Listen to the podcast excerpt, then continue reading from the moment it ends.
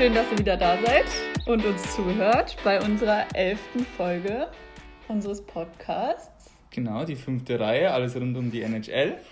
Ich bin Matthias. Ich bin Clara.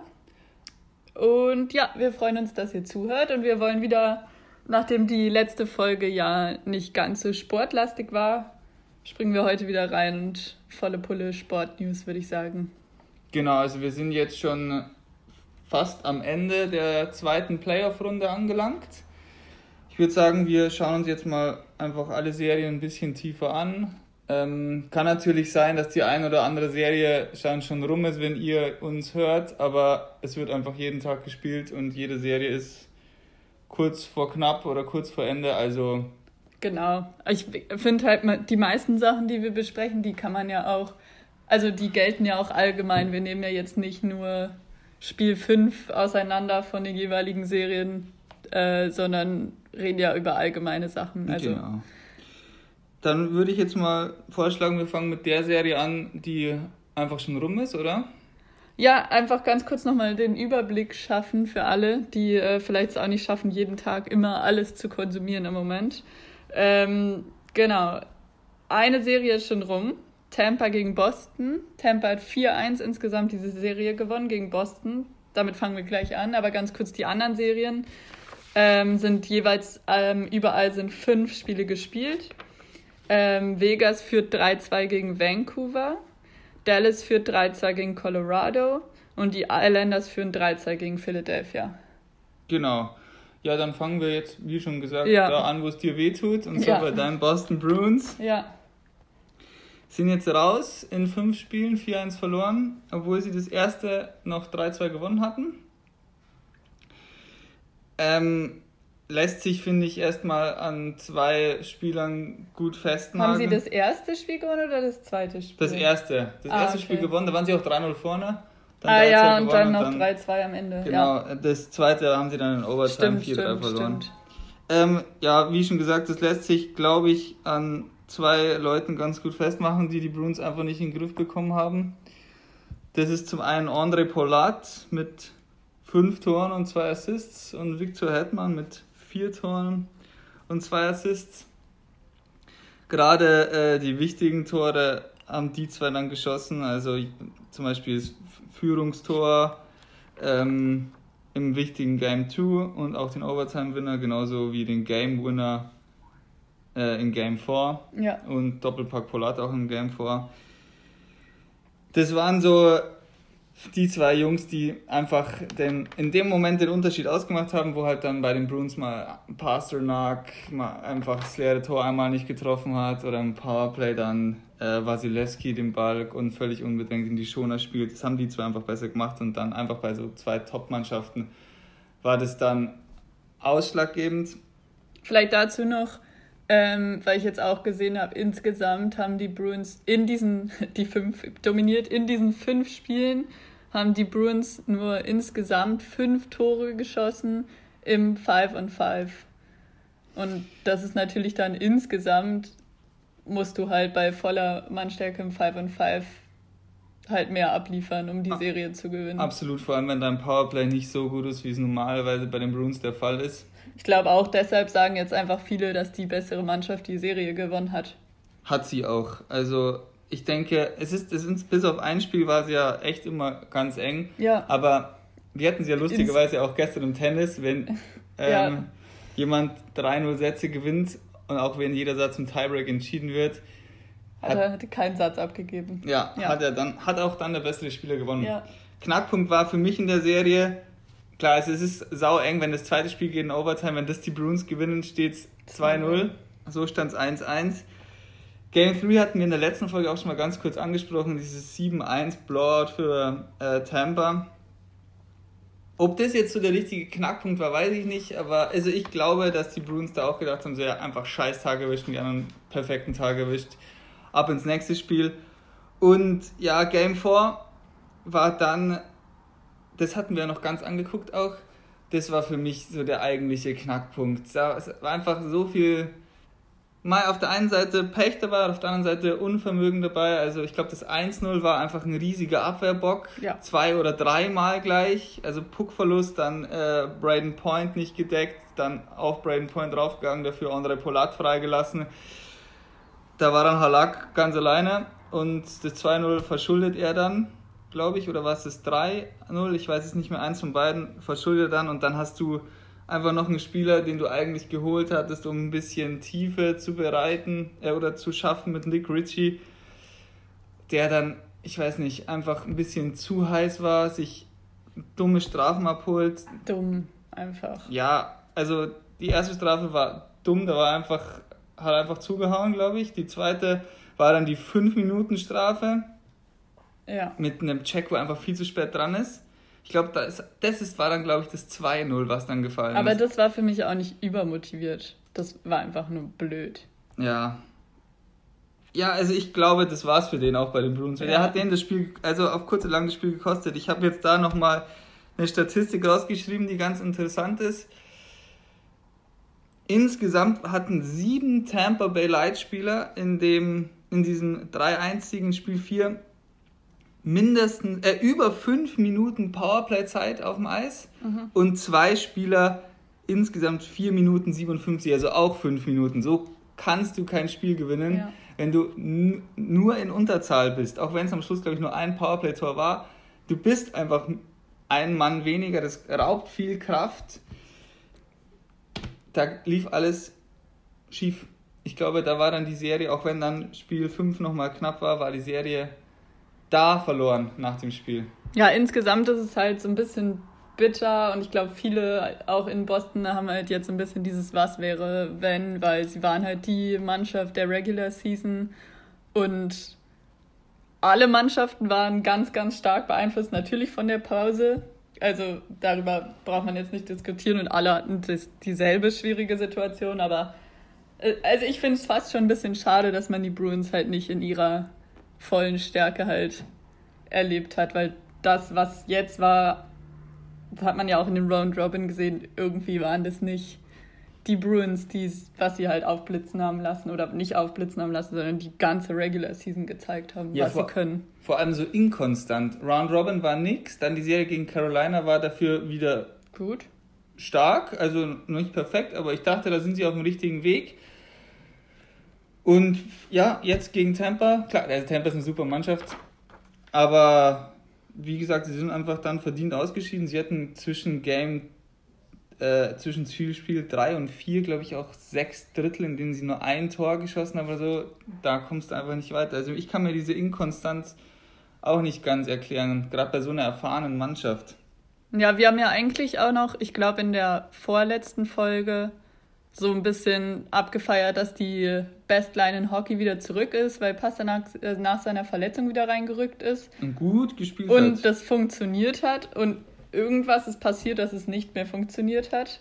Gar nicht, also was ist gar nicht, aber fast nichts äh, nicht mehr gezündet, keine Tore mehr geschossen. Und dann in Game 5 Interessanterweise hat nämlich auch Cassidy genau diese, diese Reihe auseinandergenommen und Pasternak in die zweite Reihe gezogen. Ja? Und Andre Case hochgezogen. Ja, die Amerikaner sagen immer Karsha Ja, ich weiß ich glaub, nicht. Ich glaube, er heißt richtig. auch einfach Karse oder so. Ich, er ist, ist glaube ich, Russe, also ich habe wirklich keine Ahnung. Gut, er hat auf jeden Fall erste Reihe dann gespielt. Und dann gab es viel mehr Dynamik. Also das war so eine richtige Explosion. Und jetzt im Nachhinein habe ich jetzt oft gelesen, so, hm, das war eigentlich zu spät, weil das war anscheinend so ein Schlüssel, der dieses Spiel verändert hat, der Bruins. Andererseits wirft eigentlich keiner Bruce Cassidy vor, weil warum solltest du diese Reihe auseinanderziehen? Ja. Wenn es nicht funktioniert, fragt dich jeder, was du da vorhattest. Es ist halt so, also entweder es wird ein super taktischer Megakniff oder es geht nach und du bist ja Superheld oder es geht nach hinten los und du bist wirklich nicht weniger als der Depp. Ich sehe gerade, äh, Pasternak hat in Game 5 ein Tor geschossen, ne? Ja. Haben wir jetzt 15-50 dann? Oder nicht? Nee.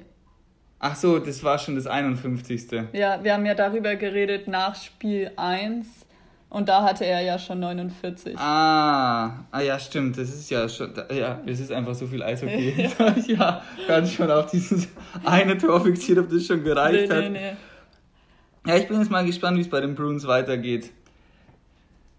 Also nach der, nach dem Aus. Ich habe die Pressekonferenz danach verfolgt und gerade David Krejci hat sich sehr, sehr negativ geäußert. Also nicht negativ geäußert, skeptisch geäußert. Der ja. Sich schon bewusst, also ich glaube, er hat gemeint, so ja, jetzt mal schauen. Wir haben jetzt noch so ein bis drei Jahre, in denen das Fenster offen ist. Ja, er meinte halt so, dass die, er hat es, glaube ich, die Core Group of Guys genannt. Also so dieses Grundskelett der, der, der Pfeiler dieses Bruins-Spiels, dass die alle insgesamt halt nur noch so zwei, drei Jahre haben. Und man hat halt gemerkt in den allen Statements, dass sie sich diese Playoffs sehr, sehr anders vorgestellt haben und ja. Ja, also die werden auch dann natürlich jedes Jahr alt. Ich schau mal ganz kurz. Ja. Also ich denke mit, äh, mit dem Core Group, die noch ein paar Jahre haben, wird er sich selbst meinen, denke ja. ich. Also ja, ich sehe es jetzt hier. Also er ist 34, dann haben wir Patrice Bergeron, der ist 35. Wow, Brad Marshall ist 32 und hat mindestens noch bis 2025 Vertrag. Clever gemacht. Ähm, ja, und dann Chara 43. Denke, ich glaube, das war's für ihn, dass er jetzt nicht mehr weiter spielt. Also, Gar nicht, also Karriereende. Ich glaube, er beendet seine Karriere. Also sein Vertrag läuft jetzt aus. Ich weiß es nicht.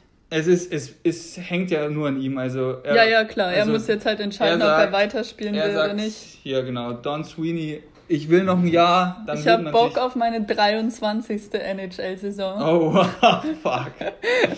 nicht schlecht, ja. 43 ist er. Ähm, man wird sich dann sicher auf einen Deal einigen können. Ja. Ich kann mir vorstellen, er, dass er auch fürs äh, League Minimum spielt. Ja, ich glaube, das ist nicht der Punkt, worum es ihm geht, wenn er sagt, dass er spielt. Ja, aber. Aber den müssten sie doch dann zum Beispiel auch the rein theoretisch protecten, damit er nicht äh, hier von Seattle. Hm, nein, echt. Also, wenn, dann bekommt er sowieso nur noch ein Jahr Vertrag, schätze ich, und dann ist es ja egal. Ah, okay. Dann, also, der Expansion Draft ist ja erst nach nächster Saison. Ah, ja, ja. Und okay. ist, klar, hätte jetzt Chara, würde jetzt zwei Jahre es ist ja gar nicht diesen Sommer. Es ist gar nicht diesen Sommer, ja, es ja. ist nächsten Sommer. Ich bin immer schon bei jetzt, weil so viel Seattle schon ist. Ja. Aber. Die bilden ja jetzt hier so mal ihre, Sommer. bauen so ihre Marke jetzt auf. Ja. Also, aber wenn, dann würde sowieso nur noch ein Jahr äh, sich nehmen. Aber es ist das, was Krejci angesprochen hat. Ich, das Fenster geht schon langsam zu und ja. die Chancen schwinden somit. Und ob er dann nochmal will mit schwindenden Chancen, jetzt auch gerade wo, ich weiß nicht, wie verwurzelt er jetzt mittlerweile in Boston ist oder in den Vereinigten Staaten ist, ja. Sehr. Ja, also ich weiß nicht, ob er seine Familie vielleicht noch in der Slowakei hat oder so. Und so wie die Situation ist, vielleicht will man dann, ich kann, weiß nicht, wie es bei ihm aussieht, aber ich könnte ja. mir vorstellen, dass man sich dann eher vielleicht jetzt, wo die Gelegenheit sich sowieso bietet, fein raus zu sein, ähm, sich dann eher gegen, gegen Heimat orientiert. Das kann natürlich sein, so das sehr war jetzt eher auf bezogen, also du musst dir ja überlegen, 23 NHL-Saisons.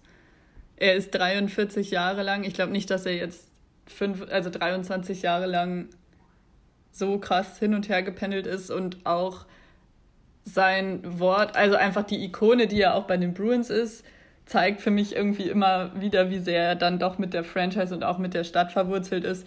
Und wenn du siehst, wie viel er neben dem Eis macht, also der hat ja, der macht ja alles noch nebenbei. Das ist ja irgendwie so ein Multitalent, der hat viel zu viel Energie anscheinend, dieser Mann, der engagiert sich äh, ja auch noch, hat sich jetzt auch bei Black Lives Matter, war der ja auch einer der Größten, der rausgegangen ist auf die Straßen. Natürlich kannst du das auch als Europäer machen, machen ja auch viele, aber ich glaube, er macht das auch, weil einfach also in verschiedenen Bereichen. Er hat auch eine, also äh, setzt sich auch total für ähm, Feeding the Homeless ein und sowas, aber mhm. ich glaube, er ist total verwurzelt da, was nach außen, was nach außen scheint. Mehr kann ich ja nicht beurteilen. Ja.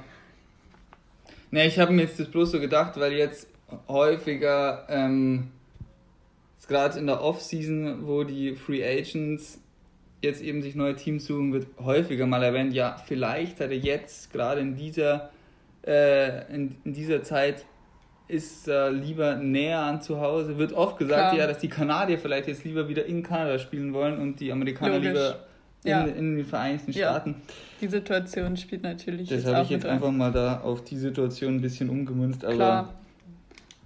wir wissen es nicht. Wir werden es rausfinden. Einer, der da. Wollen wir noch ganz kurz bei den Bruins bleiben? Solange du willst. Weil vielleicht ist es ja das letzte Mal jetzt.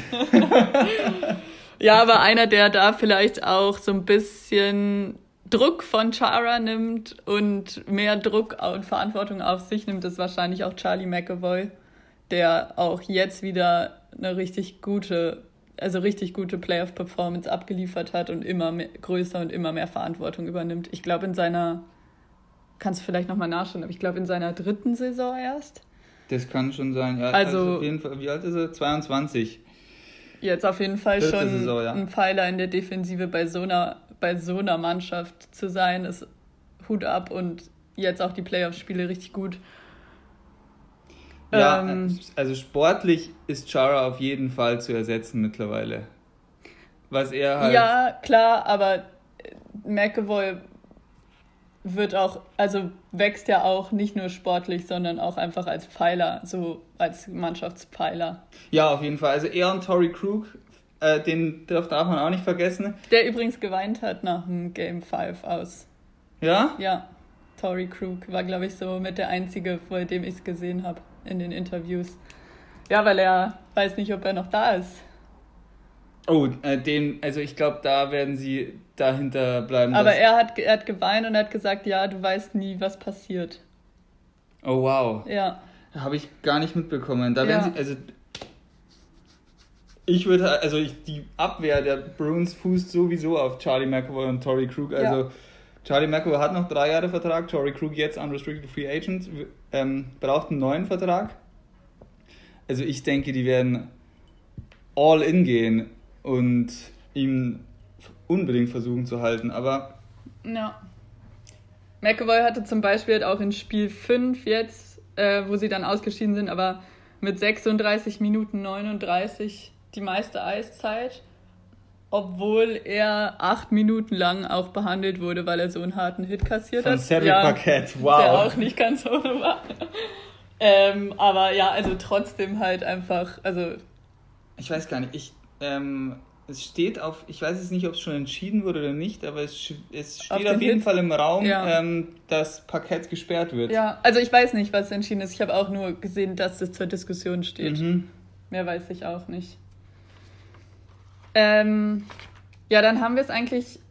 Du hast es jetzt schon ein paar Mal gesagt. Vielleicht kannst du für alle, die nicht so ganz so nerdy sind im Eishockey wie du, ähm, mal ganz kurz so ein paar Sätzen zusammenfassen, was jetzt Free Agents sind, was Restricted Free Agents sind und Unrestricted Free ah. Agents, weil wir es jetzt auch, glaube ich, ein paar Mal reingeworfen hatten. Ja, schon. klar. Ähm, also Free Agent sind in erster Linie alle Spieler, deren Vertrag ausläuft.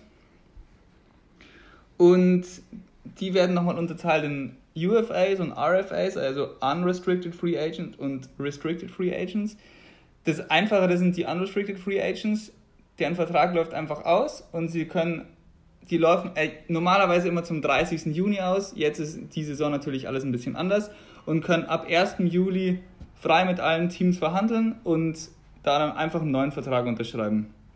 Bei den Restricted Free Agents ist es ein bisschen anders. Das sind nämlich die, äh, die nur drei Jahre maximal in der NHL bis, bis jetzt gespielt haben. Die haben dann eine Woche vor dem 1. Juli haben die Teams Zeit, denen ein Qualifikationsangebot zu machen, das sie dann annehmen. Und wenn dann ab dem 1. Juli eine andere Mannschaft kommt und mit denen verhandelt und den Vertrag anbietet, hat die Mannschaft, die ihn hält, immer noch die Möglichkeit, mit dem Angebot gleichzuziehen. Kurzes Beispiel, das ist letzte Saison in der Offseason passiert zwischen den Carolina Hurricanes und den Montreal Canadiens. Und zwar hatte, ist der Vertrag von Sebastian Aho ausgelaufen. Und die Montreal Canadiens haben ihm dann ein sogenanntes Offersheet unterbreitet, das er dann auch angenommen hat, über 8,454 Millionen. Der Betrag ist wichtig, komme ich gleich noch dazu. Und das hat er angenommen, unterschrieben. Und dann hatten die Carolina Hurricanes, also seine Mannschaft, eine Woche Zeit, mit dem Angebot gleichzuziehen. Und sobald seine Mannschaft dieses Angebot matcht, so nennt man das, muss er den Vertrag annehmen. Ja, also es ist eigentlich eine Art Vorkaufsrecht. Es ist eine Art Vorkaufsrecht, genau. genau. Um ähm, dann, klar, kann, kann natürlich jetzt eine Mannschaft kommen und die 20 Millionen Cap Space hat und ein Angebot unterbreiten, das die abgebende Mannschaft einfach nicht, nicht matchen kann. Um dem vorzubeugen und auch diesen, auch diesen ganzen jungen Spielern ein bisschen zu schützen äh, vor zu häufigen Wechseln, gibt es ähm, sogenannte, äh, müssen die Mannschaften, sobald sie ein Offersheet unterbreiten, äh, eine äh, Kompensation zahlen, sobald die abgebende Mannschaft dieses nicht matchen kann oder dieses nicht matchen will. Im Falle von Sebastian Aho jetzt hätten die Montreal Canadiens äh, an die Carolina Hurricanes einen Erstrunden, einen Zweitrunden und einen Drittrunden-Pick abgeben müssen. Und sie haben genau die Unterkante genommen, äh, die Oberkante genommen von, von äh, dieser Spannweite, weil wäre es genau ein Dollar drüber gewesen pro Jahr, hätten, wären schon zwei Erstrunden-Picks dazugekommen. Und das Maximale sind, glaube ich, ab 10,5 Millionen Dollar bis unendlich viel Gehalt muss die aufnehmende Mannschaft der abgebenden Mannschaft vier Erstrunden-Picks abgeben.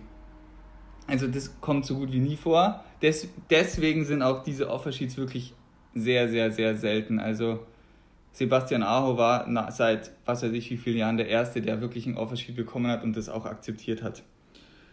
Genau, ich hoffe, das war jetzt einigermaßen verständlich. Ich hoffe auch. Also ich glaube, es waren sehr viele Informationen, aber also ich konnte dir ich konnte dir folgen. Dann ist gut. Aber vielleicht erklären wir das nochmal ähm, alles genauer, wenn es dann wirklich richtig losgeht. Genau, also da werden ja dann in der Offseason sind ja dann, also die Free Agency ist ja immer, geht ja immer heiß her.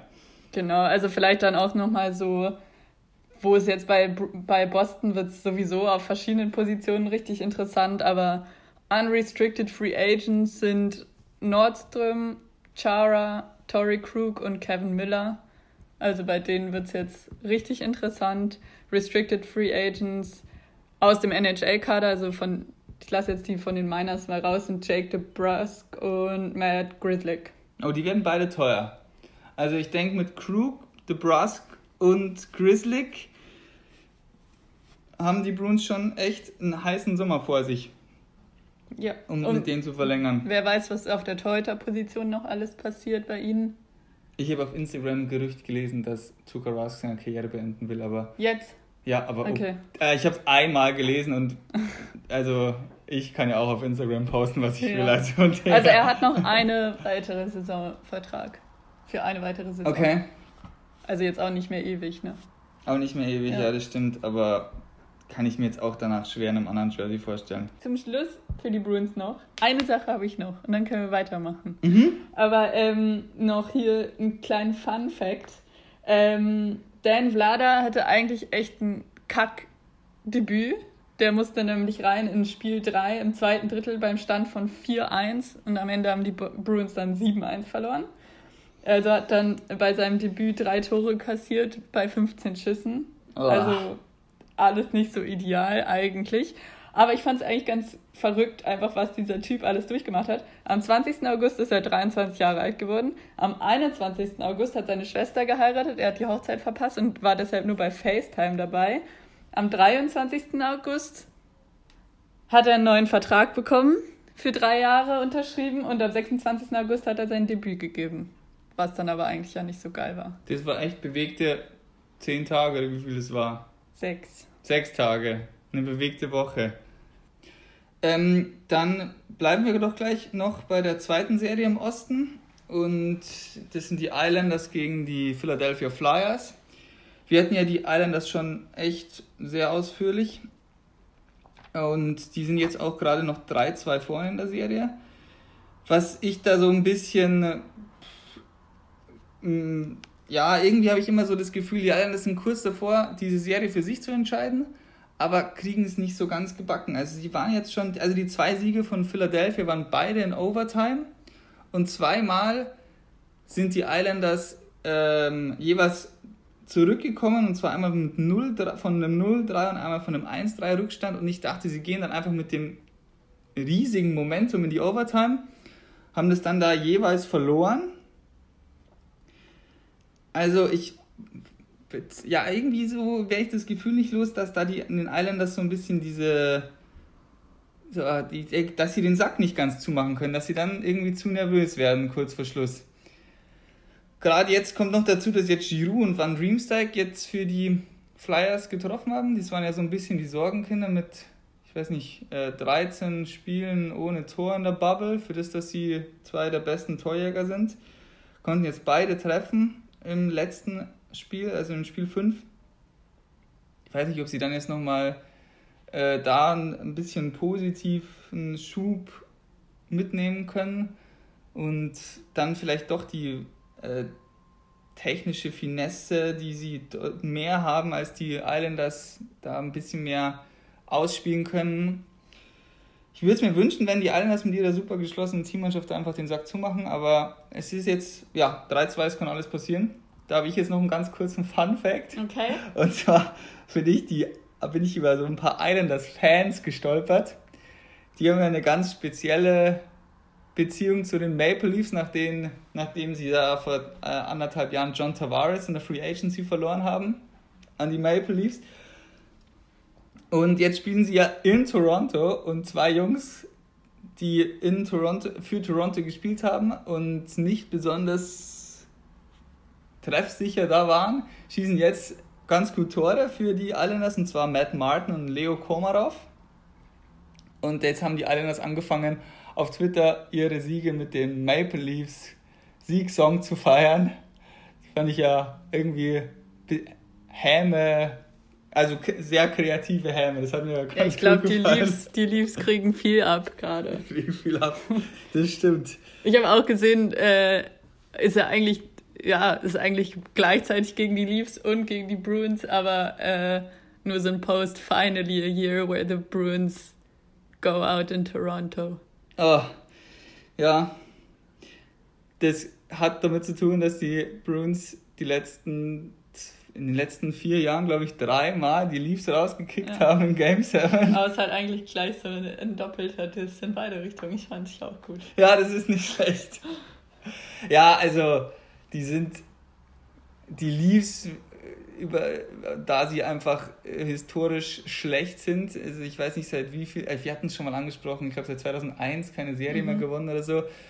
Deswegen bekommen sie viele Häme einfach in der Liga ab und mei, die Bruins bekommen einfach viel. Mag sowieso niemand. Ja, und sie waren halt einfach die letzten zehn Jahre immer im Dunstkreis einen Stanley Cup zu gewinnen und waren einfach ein super Team und klar, dann hast du noch Brad Marchand in deinen eigenen Reihen und schon hast du den Hass der Liga auf deiner Seite. Aber ja, deswegen ist ein ganz lustiger Sidekick, ja, das stimmt. Ähm, dann gehen wir rüber in den Westen, oder? Ja. Fangen wir mit Vegas gegen die Canucks an. Klar.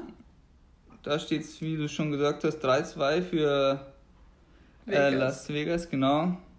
Ähm, da habe ich jetzt mein Highlight hier von dieser Episode untergebracht. Okay. Und zwar in Spiel 5. Also nee, fangen wir mal ein bisschen weiter hinten an. Und zwar die Canucks sind deutlich unterlegen in dieser Serie.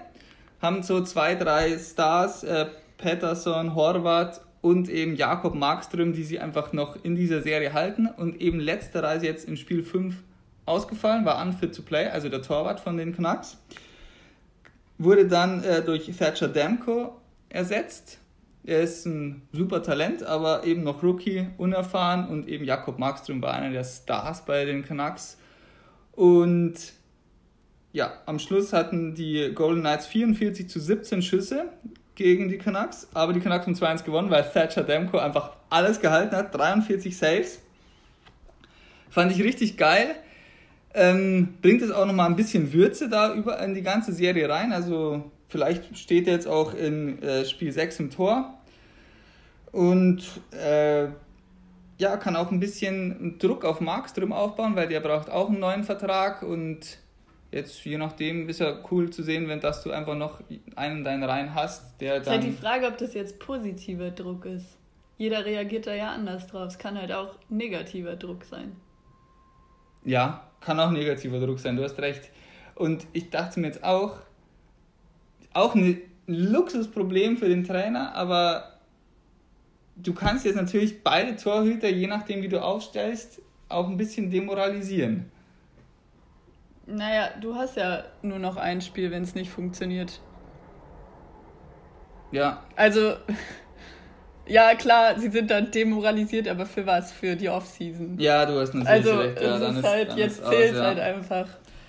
Dann ist. Also sie müssen aus. jetzt gewinnen und dann ist der eine oder der andere ja nicht. Also klar, er, er muss sich jetzt entscheiden, wer ist mein Starting Goalie für dieses mega, mega, mega wichtige Spiel, Rücken zur Wand. Mhm. Aber demoralisiert ist ja eher entscheidend, wenn du darüber nachdenkst, wie du deine Torhüter einsetzt am Anfang von der Serie oder vielleicht auch noch in Runde 1. Aber jetzt geht es ja wirklich nur ums Überleben. Und ich glaube, wenn sie in der nächsten Runde sind, ist da keiner demoralisiert in dem Sinne.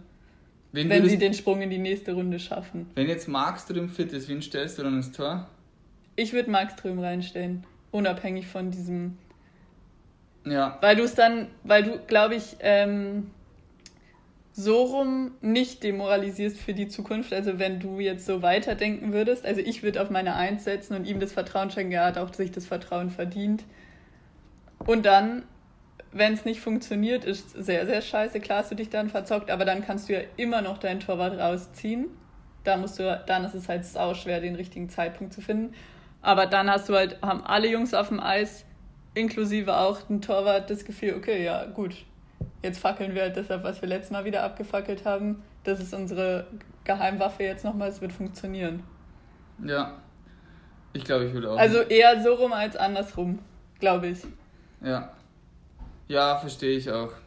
Und ja, er hat sich auch einfach jetzt in der ganzen Bubble schon ein bisschen er hat ja, ja bis jetzt nicht schlecht Nein, gehalten. Ja, gut, eben. Ja. Also deshalb, also ich sehe keinen Grund, jetzt den Starting Goalie zu wechseln. Für dieses Spiel. Ja. Flurry hat gespielt beim Gegner ja, übrigens. Unglaublich. Wenn wir schon bei Starting ja. Goalies sind. Ja. Und gewonnen. Ja, leider. Geil. Leider? Ja. Ja, ich. Ich, ich habe dir ja schon gesagt, ich nehme ja immer die Sachen sehr persönlich alles. Und ich vertraue dem nicht mehr. Ja, ich traue ihm nicht. Das ist ein shady Typ, ich traue ihm nicht mehr. Ich habe mich gefreut, dass er gewonnen hat, einfach um da noch mehr Würze reinzukriegen. Das, das ist ja genug gewürzt. Also ja, aber ne, ja, aber hätte er jetzt äh, halt jetzt sich von Brock Besser ja, ja, und Elias Patterson die Bude vollschießen ja, lassen, ne, dann wäre es einfach vorbei gewesen. Ne? Und er hat jetzt und auf der anderen Seite hätte er jetzt unfassbar gut gehalten. Ne? Ist auch wieder so, wow, was mache ich jetzt? Eigentlich, ja, genau. Ja. Nee, ich weiß schon, was du meinst, aber irgendwie, ich sag das ja richtig oft, ich traue den Leuten nicht mehr. Und irgendwie bei ihm, das ist so, der ist so jetzt so shady, so, den kann ich nicht greifen. Ja, ich habe ja damals schon gesagt, dass ich glaube, dass der von dieser ganzen. Äh ah, apropos ganz kurz, ganz anderes Thema wieder. Ich weiß nicht, warum es mir gerade eingefällt. Äh, Torhüter-Talk. Mhm. Ähm, weil wir äh, über Tuka Raska auch länger gesprochen haben und jetzt gerade eben, aber wir haben gar nicht mehr gesagt, dass es tatsächlich so war, dass es ein Family Emergency war, obwohl das ähm, damals nicht gesagt wurde, als er aus der Bubble rausgegangen ist. Ist ja der einzige Spieler, der aus der Bubble rausgegangen ist und diese Option genutzt hat. Und ich wollte jetzt nur der Vollständigkeit halber nochmal sagen, dass es tatsächlich für alle, die es halt dann nicht mitbekommen haben, tatsächlich ein Family Emergency war, weil wir ja auch darüber diskutiert haben. Ja, ich glaube, seine Tochter war im Krankenhaus ja. oder so, oder? Aber was sie jetzt genau hatte oder hat, weiß ich auch nicht. Eben, und das war ja, ja. auch das, was ich damals gesagt habe, geht halt auch kein was an, aber ja. ich wollte es jetzt nur. Ja, also völlig. Einwurf, Ende. Ich wollte es nur noch mal kurz sagen. Ja, okay, dann wieder ganz kurz back ins Vegas Goal. Mhm. Ja, das wird richtig interessant. Also, ich glaube, was ich gerade schon gesagt habe, der wusste das mit diesen äh, ganzen Tweets und was weiß ich. Der, deswegen, deshalb ist er ja doch shady. Deswegen ist er shady und gut, dass Robin Lehner hier schon zwei ja. Shutouts hat in dieser Serie. Aber irgendwie die ganzen Trümpfe in der Hand hat ja doch noch ein bisschen Flurry. Lena hat keinen Vertrag, Flurry sitzt auf seinen 7 Millionen pro Jahr. Sehen we wir dann. will see. Dann würde ich gern rüber ins andere Tor, von Tor zu Tor. Oder hast du noch was? Nee, aber in welches Tor willst du? Ich würde gern ins Tor von Colorado. Also ich persönlich nicht, aber ja. überspringen. Ja. Ich glaube, ich wäre übrigens kein guter Torwart. Ich schon. ich glaube nicht. Ja, was Egal. Da? Ähm, das ist mein Highlight. Mhm. Michael Hutchinson hatte seinen ersten Playoff-Start seiner Karriere und er ist schon 30 Jahre alt und er hat gewonnen. Das ist saugeil, es freut mich über Doppels für ihn. Finde ich richtig gut, oder? Und er ist auch richtig sympathisch und er hat auch im Interview so gesagt, er hat sich mega gefreut, dass er jetzt spielen darf und this is what you dream about as a kid und die ganzen Ami-Antworten, äh, die man geben muss, wenn man ein Playoff-Spiel spielt. Aber fand ich äh, richtig gut. Und sie waren ja auch, ähm, Dallas hat ja zu, also 3-1 geführt und er hat Game 5 gespielt. Also es war ja auch ein Entscheidungsspiel, also Match bei Dallas und äh, deshalb äh, die Serie jetzt auf 3-2 verkürzt. Er hat gespielt, Game 5, er hat gewonnen, er hat 31 Saves verbucht. Fand ich gut. Ja, und ich weiß nicht, warum ich so viel über die Toronto Maple Leafs weiß, aber der Typ äh, war davor Backup-Goalie von Frederick Anderson in, bei den Leafs in der Regular Season und hat, glaube ich, elf Spiele gespielt und elf Spiele verloren. Und jetzt steht er da im Tor und gewinnt in den Playoffs gegen eine Mannschaft, die die Hütte sonst einschießt. Ja. Finde ich schon wieder, ja, irgendwie völlig verrückt.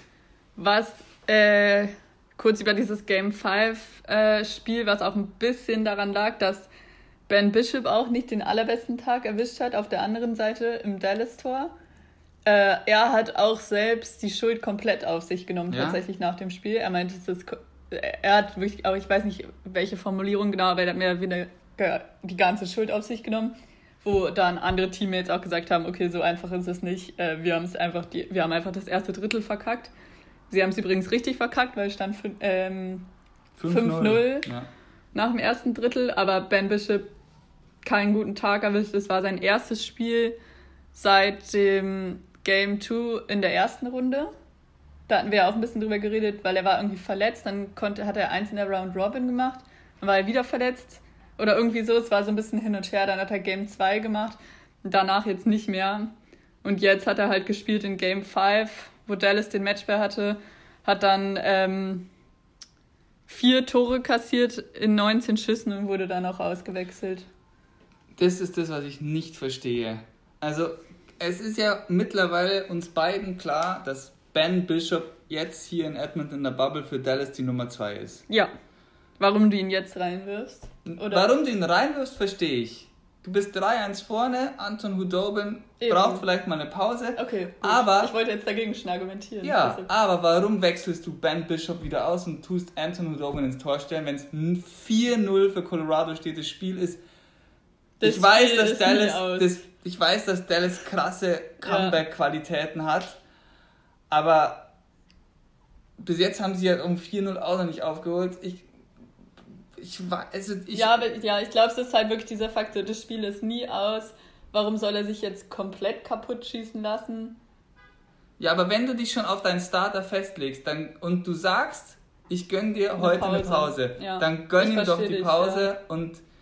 Wechsel dann nicht noch, ja, ich ja. verstehe es. Also normalerweise in der, in der Regular Season ist es ja meistens so, wenn der, wenn der Backup-Goalie spielt und er kassiert sieben Tore, dann kassiert er die letzten zwei auch noch. Der wird nicht ausgewechselt unbedingt. Ja. Der Starter bleibt dann einfach draußen, um sich um eine Pause zu bekommen. Das habe ich nicht verstanden. Aber gut, äh, die Serie ist sowieso. Die Serie ist geil. Fun Fact. Oh ja, Fun Fact. Fun Fact. Ähm, Colorado hat fünf Tore im ersten Drittel geschossen, hatten wir gerade schon. Mhm. Vier Tore in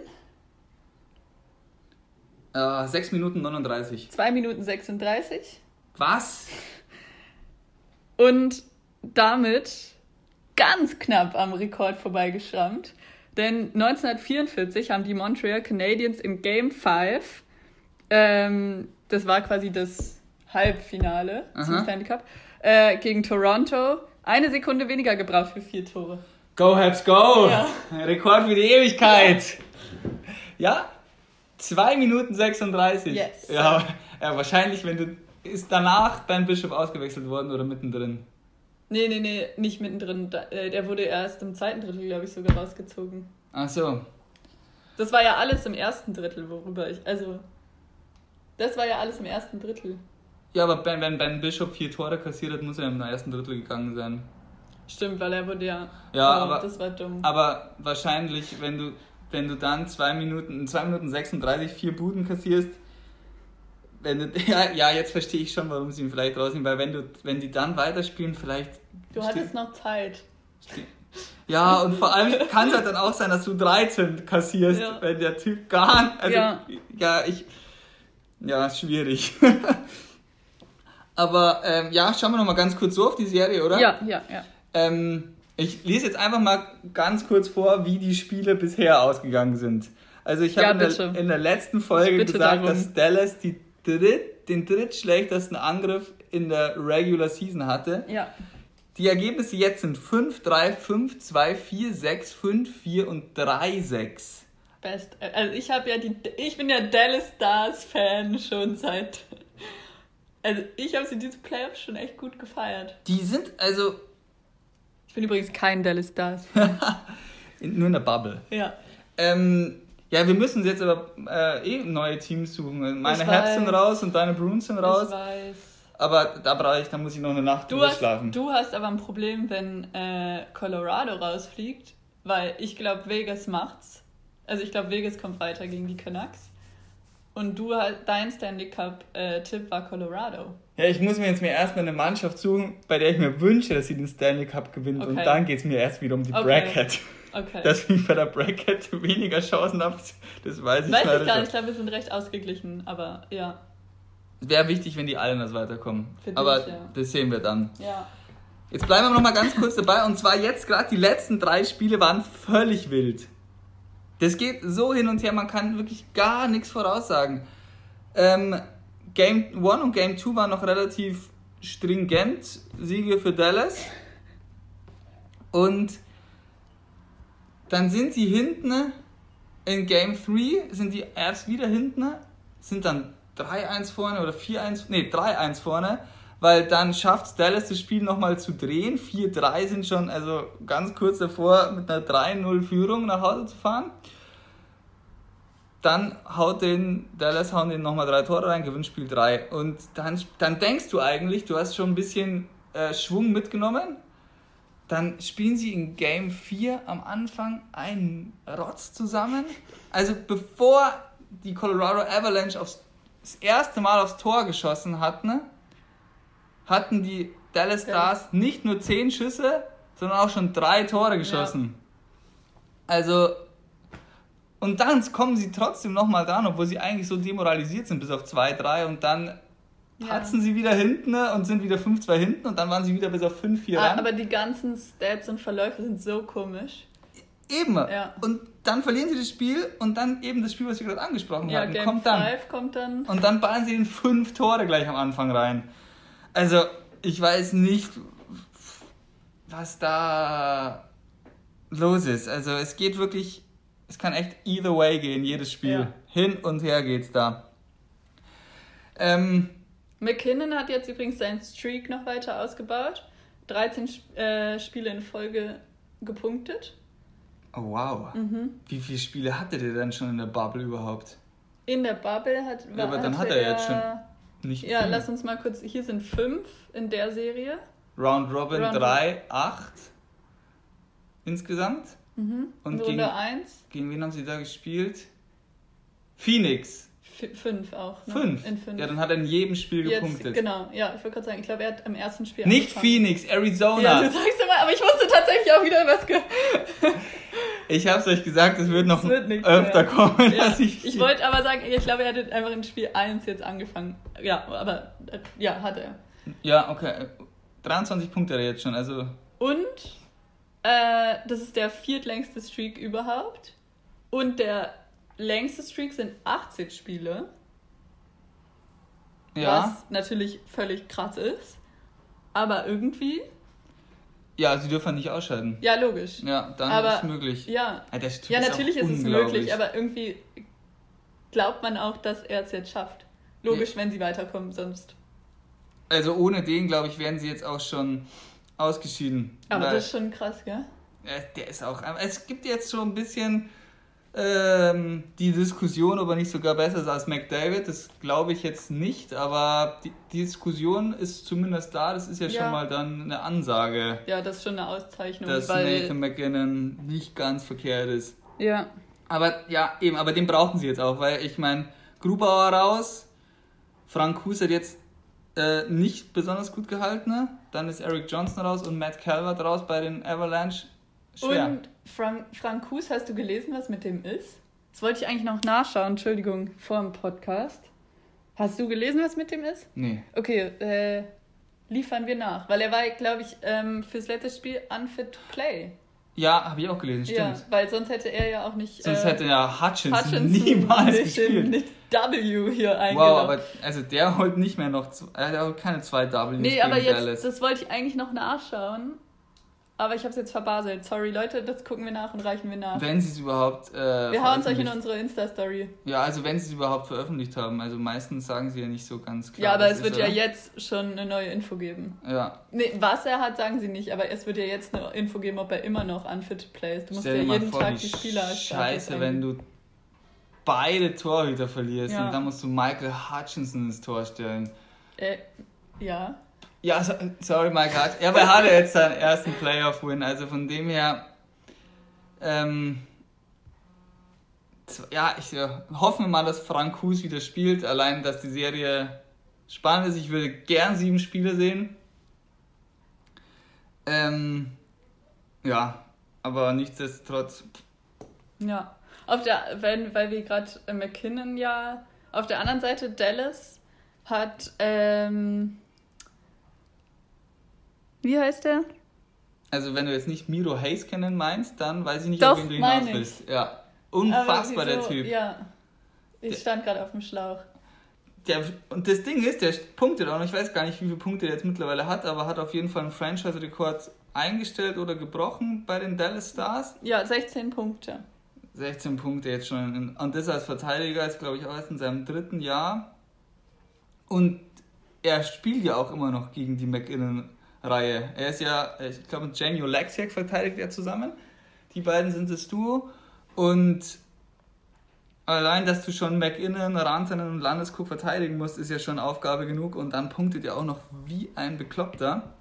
Finde ich saugeil. Es ist so ein bisschen so ein Trio deiner Western Conference aus jungen Verteidigern mit Miro Heiskanen, Kale Makar bei den Avalanche und Quinn Hughes, den hattest du ja schon mal ein bisschen genauer angesprochen, genau von den Canucks. Die drei machen richtig Bock zuzuschauen und sind alle Dreh- und also auf kurz oder lang Dreh- und Angelpunkt ihrer Mannschaft. Also sau, sau geil. Ähm, ja, ich denke, dann haben wir es jetzt mit der Serie auch, oder? Ja, ich würde sagen schon. Wunderbar. Ähm, ich wollte noch eine Kleinigkeit sagen, und zwar äh, kommen wir jetzt dann ja bald. Der erste Trade ist ja schon passiert. Und TSN hat jetzt ihre jährliche Trade Bait Liste rausgebracht. Da sind einige spannende Namen drauf. Und ähm, also unter anderem Matt Murray, Patrick Leine, Marc-André Fleury natürlich, Max Domi. Und Max Domi hat die Habs aus seiner ähm, Social Media rausgenommen. Oh, und seinen Agent gefeuert. Echt? Ja. Okay. Also der ist ähm, on the move wahrscheinlich. Ja. Genau, da wollte ich jetzt nochmal vorschlagen, vielleicht schickt ihr uns ein paar Themen da rüber, was euch da interessieren würde, wer wo Sinn macht. Ja. Welcher Trade für euch vorstellbar ist, was ihr euch wünscht.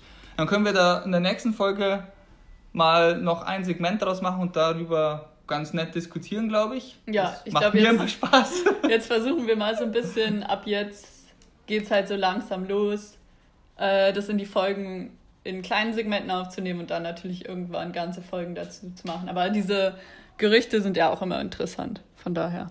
Eben, ich finde das super. Ich auch. Ähm, genau, dann hören wir uns wieder, wenn die äh, Conference Finals stehen. Maximal ja. noch zwei Spiele ja. in jeder Paarung. Ja. Ich bin gespannt. Ich auch. Schreibt uns, was ihr denkt, wer weiterkommt. Jetzt in den drei Serien, die noch offen sind. Und dann hören wir uns nächste Folge. Genau, ich freue mich. Bis dann.